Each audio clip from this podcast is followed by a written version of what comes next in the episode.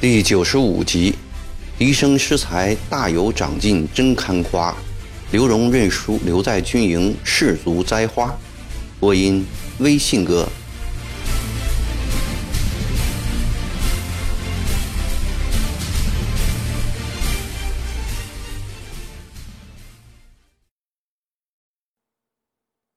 文俊是个奇人，老于官场，深通世故。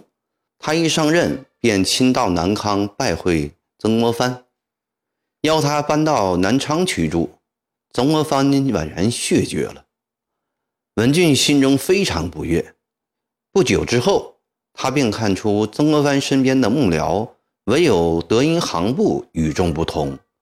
凭着他的官场经验和其人特有的嗅觉，知道此人来头非比一般，便倾力结交，和德音行部认了事宜。往来密切。周玉衡本是陈启迈的亲信，他对陈辉的被罢免感到非常委屈。不过一则慑于朝廷对曾国藩的倚重，二则自己也是靠了这次变故才获得升迁的机会，便也不言语了。文俊不敢像陈启迈那样与曾国藩明目张胆的对立，但也不甘心江西白花花的银子。都落到了湘勇的手中，他在湘勇还没来得及设卡的地方，全都设上了礼卡；在湘勇设卡的地方也加了卡，把湘勇的离税夺走了一半以上。百姓则更苦不堪言。江西官场从司道到府县，都对曾国藩打长毛无功、收起离金来起劲儿做法非常不满。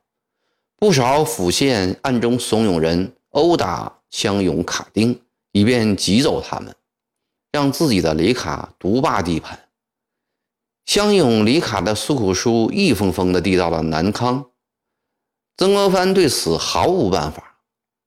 太平军方面，石达开率主力进入湖北战场，在鄂东、鄂南一带接连收复了好几座城池。林启荣。白辉怀依然分别驻扎在九江、湖口，周国瑜驻梅家洲，罗大刚驻小池口，均按翼王的部署，暂时按兵不动。江西的战事出现了暂时的相对平静。这一天，罗泽南单骑匹马从义宁赶到南康，曾国藩很觉得奇怪，问：“罗山来南康何事啊？”有大事相商。奏定后，罗泽南对曾国藩说：“江西军事宁静，早晚必有大战爆发。你看出什么了？时逆统兵进湖北，意在巩固武昌。巩固武昌的目的，又在于保证长江道的通畅。一旦武昌巩固，便又会卷土重新来江西。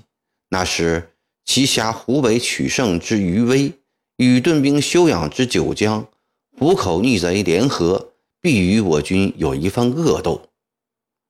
曾国藩眼睛顿时明亮起来，说：“罗山顾虑的是啊，若贼不能固武昌，则无暇来江西。故一则南看来，一定要与石逆拼力争武昌。”罗泽南见曾国藩点头。便侃侃而谈，长江要害凡四处：一曰荆州，西连巴蜀，南并长李，自古以为重镇；一曰越州，湖南之门户也；日曰武昌，江汉之水所游河，四冲征战之地，东南数省之关键所在；一曰九江，江西之门户，此四处。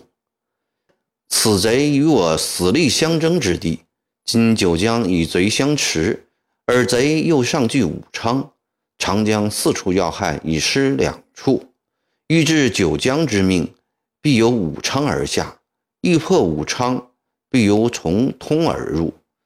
今睿之军驻麻城、黄安一带，贺人兵在黄坡、孝感，均为治贼之要害。依我之见。需由江西增援劲旅，从重阳、通城进入湖北，配合润之、贺人三路夹击，则武昌可复。而江西境内已同时攻九江、湖口，大局数有转机。若不主动出击，待石逆从湖北回师，则江西事更危急呀！说罢，两只戴着墨镜的眼睛紧紧地盯着曾国藩。曾国藩暗思：罗泽南的这番话不错，但眼下江西能调得出人马吗？仁兄说的有道理啊，但哪有人进湖北呢？罗泽南立即接话：“这就是我来南康来与你相商的大事。我想来想去。”当前唯有我率领在义宁的三千人马去才行。你去？曾国藩惊讶地说：“他知廷刚去世，周凤山实际上统不了九将军。刺青平江勇只有两千人，温普的那几人才募集不久，不能挑大梁。江西靠的正是仁兄的这支人马。仁兄若塞之入鄂。”江西的力量，不要说再打九江、湖口，就是应付长毛也敢费力了。你不能去，实在要去，次平带平江勇去吧。笛生，若真的要早日收复武昌，就不能让次星去。倘若次星败在石逆之手，反而增加逆贼的气焰。我还有一个顾虑，不知道你想到没有？你是怕润之、贺人不是石逆的对手？不是，润之富有谋略，贺人以勇猛善战，估计石逆难轻易取胜。我是想，石逆兵力已到咸丰，他们很有可能再犯湖南呢。罗泽南看到曾国藩手中的茶杯，微微动了一下。低声，若石逆再犯湖南，冀高釜山匆忙之间。势必难以堵住这批无父无君的匪盗，什么事干不出啊？湘勇这两年和他们结下了血海深仇，他们会饶得过将士家中的亲人吗？曾国藩心里打了一个冷战。石达开进湖南，第一个要攻打的必是荷叶塘，第一批要杀的必是自己的老父幼子。第一批要刨的必是自己的祖坟呐！倘若湖南有个风吹草动，罗德南说，湘勇必定军心动摇。所以泽南此番入鄂，当分军两路，一攻武昌，一个通城，绝不让长毛御兵一族再犯湖南。曾国藩想了一下，说：“这三千人马不可再分。”要么集中攻武昌，要么集中鄂鄂南。不过兵机瞬息万变，进湖北后再相机行事吧。罗泽南连夜赶回义宁，塔吉布死了，罗泽南又要走。曾国藩心里感到一种从未有过的空虚，一连几天心绪不宁。这天午后，人报刘荣病重。卧床不起，曾国藩闻讯，急忙赶到刘荣的身边。只见刘荣闭目躺在床上，面有戚容。曾国藩摸摸刘荣的额头，体温正常，看看室内陈设整齐，想起前两天刘荣说要告个假，回湘乡省母的事，曾国藩心里明白了：塔死罗走，军机不顺。曾国藩几乎天天要跟刘荣商量大事，怎么能走呢？他对老朋友此刻的这种想法很不高兴。曾国藩深知刘荣的为人，所以坐在他的床头，一边轻轻地抚摸着刘荣的脸，一边以真诚悲凉的声调说：“美酒，美酒，你可千万不能走啊！你能担心让我当欧阳子吗？”一连说了几遍，刘荣终于忍不住笑起来，先背坐起，责备道：“狄商，人家心乱如麻，你还有心思开玩笑？”原来这里有个典故，除曾刘二人外，别人都不知道。那还是他们相识不久的时候，两人都自负文章好。曾国藩有次戏言：“我俩好比欧阳修与梅尧臣。”刘墉说：“那谁是永叔，谁是圣玉啊？”二人都要当欧阳修，都不愿屈为梅尧臣。最后，曾国藩说：“欧阳修后死，梅尧臣先亡。以后我们二人谁后死，谁是欧阳修。”刘荣同意。想不到三十年后，曾国藩还记得这个故事，在目前军机不顺的时候，还有这份闲心情。慕容，你心思乱，你知不知道我的心思比你还乱呢？这个时候。你怎么能忍心抛下我回湘乡过逍遥日子吗？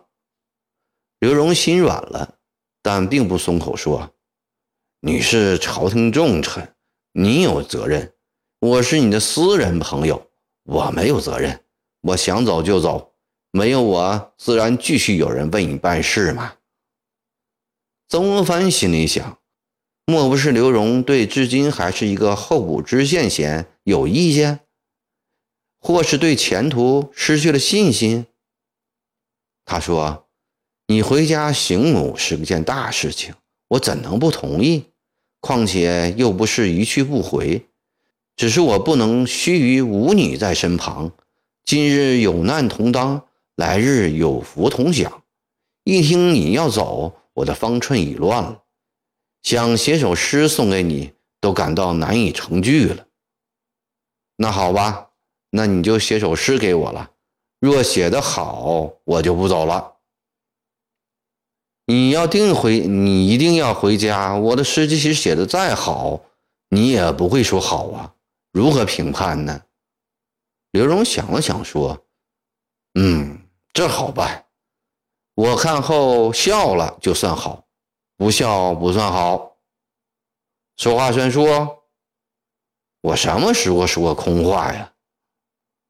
曾国藩背着手在屋里踱来踱去，一刻钟后，他走到书案前，挥笔写了一首诗，递给了刘荣：“你看吧。”刘荣看时，却是一首宝塔诗，轻声念道：“虾、豆芽、芝麻耙，饭菜不差。爹妈笑哈哈，新媳妇回娘家。”亲朋围桌齐坐下，姑爷一见肺都气炸。众人不解，转眼齐望他，原来驼背细颈，满脸坑洼。刘荣不动声色，曾国藩在一旁有点着急，屏住了气，不敢作声。隔了一会儿，只见刘荣的头点了两下，终于扑哧一声笑了出声来了。哈哈，好笑了，笑了。曾国藩孩子似的乐了起来。笛声啊，你把你们荷叶堂骂新姑爷的俚语拿来逗我，管他俚语也罢，春言也罢，你笑了就行。我再给你续两句吧。刘荣提笔在后面再补下两句：“笛声诗才大有长进，真堪夸。刘荣认输留在军营，十足栽花。”妙妙，孟荣，你真是诚信君子啊！离开刘荣，回到书房，曾国藩沉思起来。从刘荣告假一事上，他终于明白了罗泽南离干赴鄂的真正用心。原来他们都对江西战局失去了信心。功名心重的罗泽南要在湖北去建功立业，功名心不太重的刘荣。则想及时抽身回籍。曾国藩情绪低沉，不断的问自己：“我在江西真的就陷入困境了吗？”